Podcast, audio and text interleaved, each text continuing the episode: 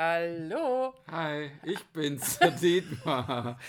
Und die Andrea. Von Wir müssen, reden. reden. So, jetzt diesmal hast du mich wieder erwischt. Ich wusste. Du, aber ich hab's, ja, ich wusste es diesmal auch. Es war dir anzusehen an Nasenspitze oder allem. Also, war egal. So. Wir sind wieder da. Wir werden jetzt auch mal wieder da. Genau.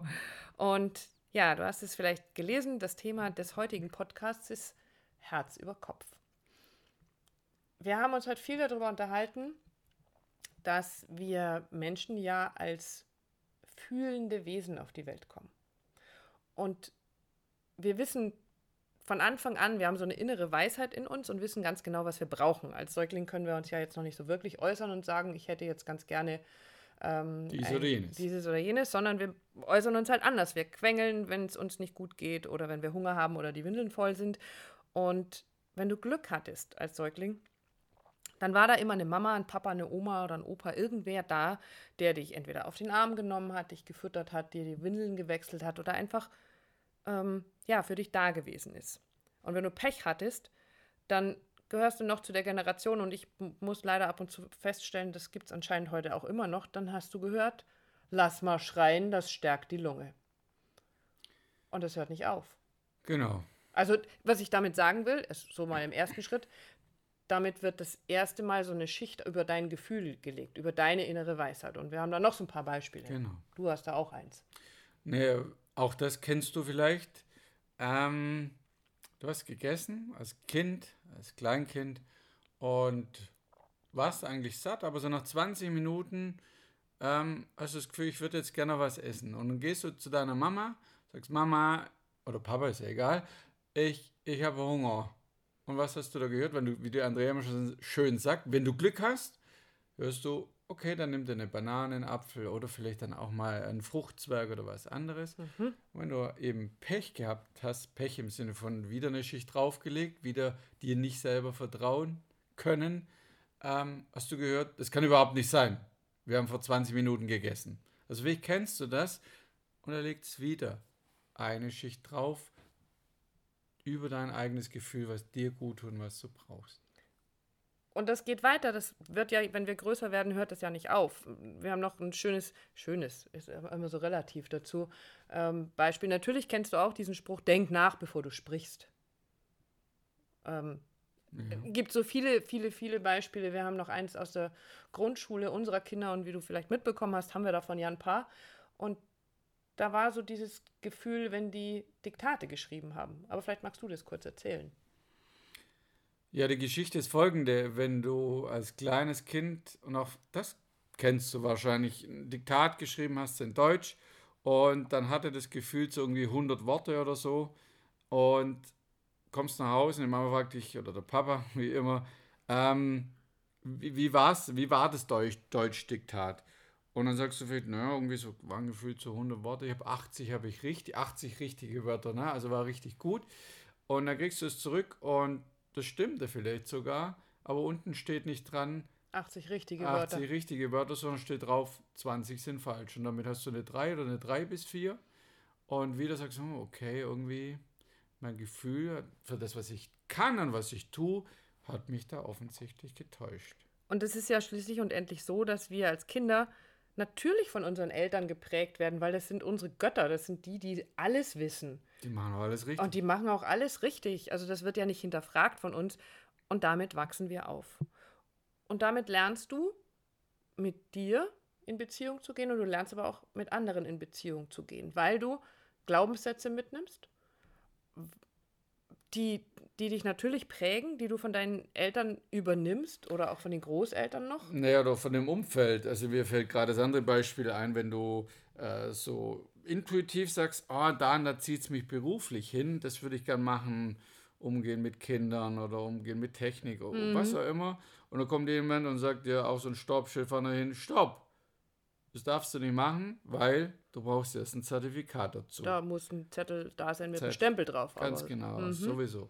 Also auch da ist wieder so, äh, okay, nee, ich also kann das schon machen, aber ich darf nicht gleich loslegen, sondern ich muss warten oder muss erst was anderes tun. Hat bei mir dazu geführt, dass ich nicht die Ausbildung gemacht habe, die oh, ich machen schwer. wollte. Also ich habe den Horizont ja dann auch gar nicht mhm. gehabt, weil das, was mir gesagt wurde, war natürlich, das geht so nicht.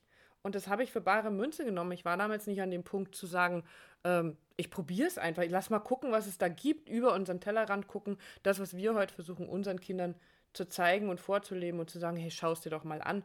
Das ging damals nicht. Und damit habe ich meine heißgeliebte Ausbildung als Tänzerin äh, nicht gemacht, sondern bin Die erst Schuhe da drauf schon gekommen. vorher Nagel gehängt. Die habe ich schon vorher, also ich habe es dann in, im Privatbereich weitergemacht, aber ich habe überhaupt gar nicht so weit geguckt, dass es eine Möglichkeit gegeben hätte für mich. Mhm. Ähm, und als ich das dann begriffen hatte, war es dann tatsächlich zu spät, weil dann war das Aufnahmealter einfach, war ich drüber. Mit 24 war dann Schluss. Ähm, ist Mhm. Genau, heute also vielleicht auch. Aber du, Wo wollen wir hin mit unserer wo, Reise? genau, wir, wo, zu uns selber und in die Beziehung wieder. Genau. Also wo werden wir geprägt, ist in der Kindheit und in der Jugend.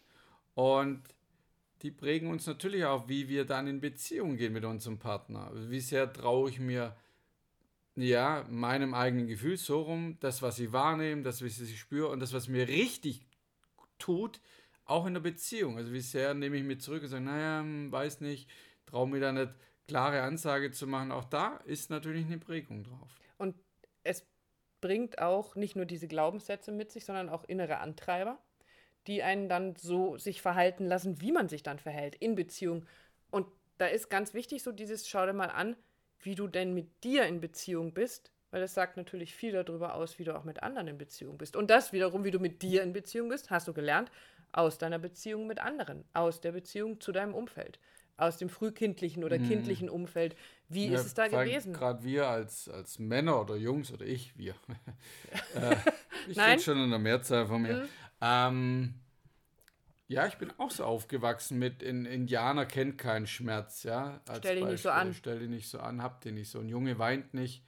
Und dann gehst du in die Beziehung, aus der Beziehung und die Partnerin wünscht sich mehr, dass du deine Emotionen, deine, deine Gefühle zeigst, aber in dir hast du erfahren, wurdest geprägt, dass man das nicht tut als Junge. Plötzlich ist Gefühle zeigen, äh, Gefühle ausleben, schon gar ausleben, äh, plötzlich eine Hürde, wo du sagst, äh, äh, weiß gar nicht, macht man doch nicht oder wie mache ich das und, und warum tue ich es nicht? Also da steckt ja auch wieder ein schönes Thema dahinter. Und, und Frage, also weil mir das jetzt gerade so einfällt, wenn du so aufwächst, dass du sagst, so Indianer kennt keinen Schmerz und dieses Heulen macht, äh, also, ähm, macht man nicht, dann ist es doch mit Sicherheit so, dass du nicht nur sagst, du verbietest dir das, sondern wenn du dann eine Partnerin hast, die vielleicht sehr emotional ist, der schnell, also ich nehme jetzt mal mich als Beispiel, völlig unemotional, es läuft ein Lied im Radio und ich fange weinen an, ähm, weil mich das so berührt, ist es dann auch so, dass du dann als, als junger Mann oder wenn du es nicht irgendwann mal anders erfährst, dann sagst, mein Gott, nochmal so eine Heulsuse. Höchstwahrscheinlich, Schon, oder? ja.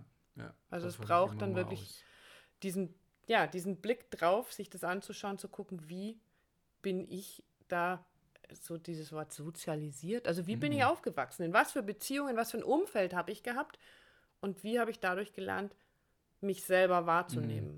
Und es ist definitiv wichtig, dass du das weißt. Definitiv wichtig, dass du da hinschaust. Aber es ist unsere beide, beider Botschafter, Andrea, ihre und meine, ist eben schon auch, es ist wichtig, das zu tun, zu wissen und auch was zu erarbeiten, was, was Zu heilen, blockiert. was auch ja, immer es da genau. gibt, ja. aber nicht dauerhaft dort so verhaftet zu sein. Mhm. Auch da kennen wir Menschen, die immer sagen, naja, meine Kindheit, meine Kindheit, meine Kindheit. Deine Kindheit ist nicht schuld daran, nur deine Kindheit hat den Einfluss darauf, wie du heute bist. Und darum geht es eben, wie schaue ich da drauf und wie lebe ich oder wie, ja, wie bringe ich das ins, ins, ins, in mein jetziges Leben, jetzt mit 50 oder 40, wie auch immer, zu sagen, wie, wie lebe ich das jetzt aus? Und du hast immer zwei Möglichkeiten. Es gibt so eine schöne Geschichte dazu von Zwillingsbrüdern.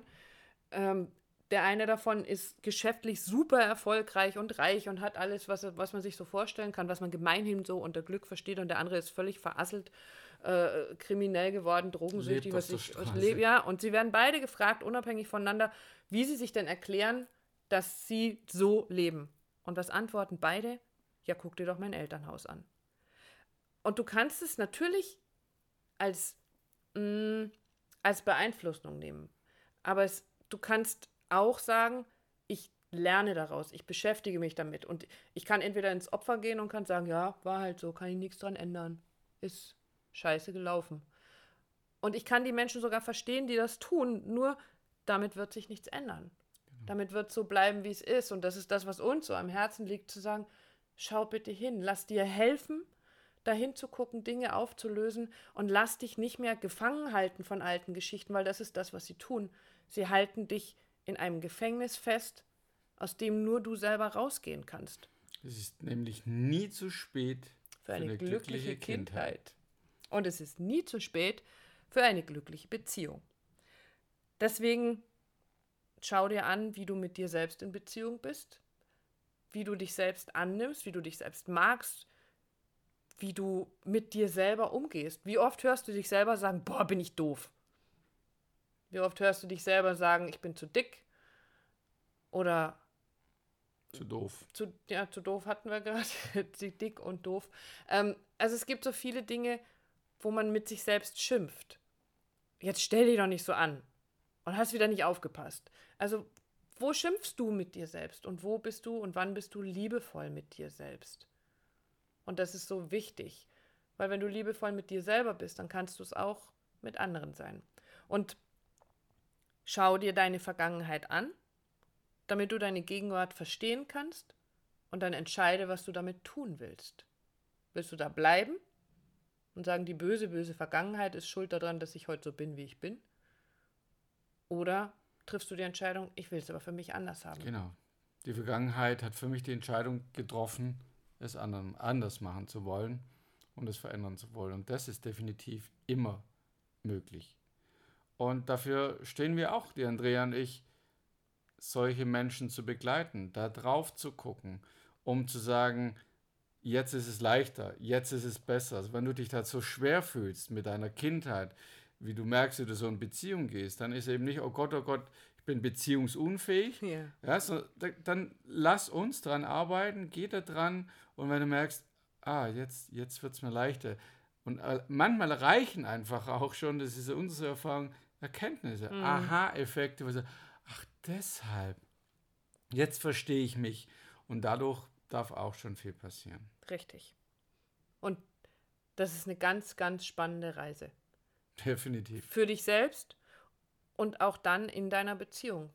Dinge zu verstehen, zu erkennen, lässt dich Dinge ändern. Wenn du es nicht weißt, kannst du nichts dran tun. Dann bist du tatsächlich Opfer. Aber es ist immer deine Entscheidung.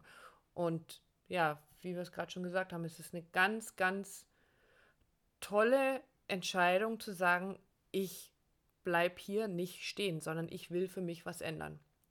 Und wenn du Lust dazu hast, dir mal anzugucken, was denn bei dir so die Glaubenssätze sind, wie dich dein Umfeld geprägt hat in Bezug auf deine Beziehung zu dir selber und auch in deiner Beziehung zu anderen Menschen, dann lass uns das mal tun. Dann melde dich einfach bei uns. Genau. In diesem Sinne, eine schöne Zeit für dich. Du willst noch was sagen? Ja, ich habe gerade überlegt, nein, nichts, was nicht schon gesagt wäre. Alles prima. Dann sind wir durch für heute genau. und wünschen dir eine schöne Zeit. Bis zum nächsten Mal. Tschüss. Ciao.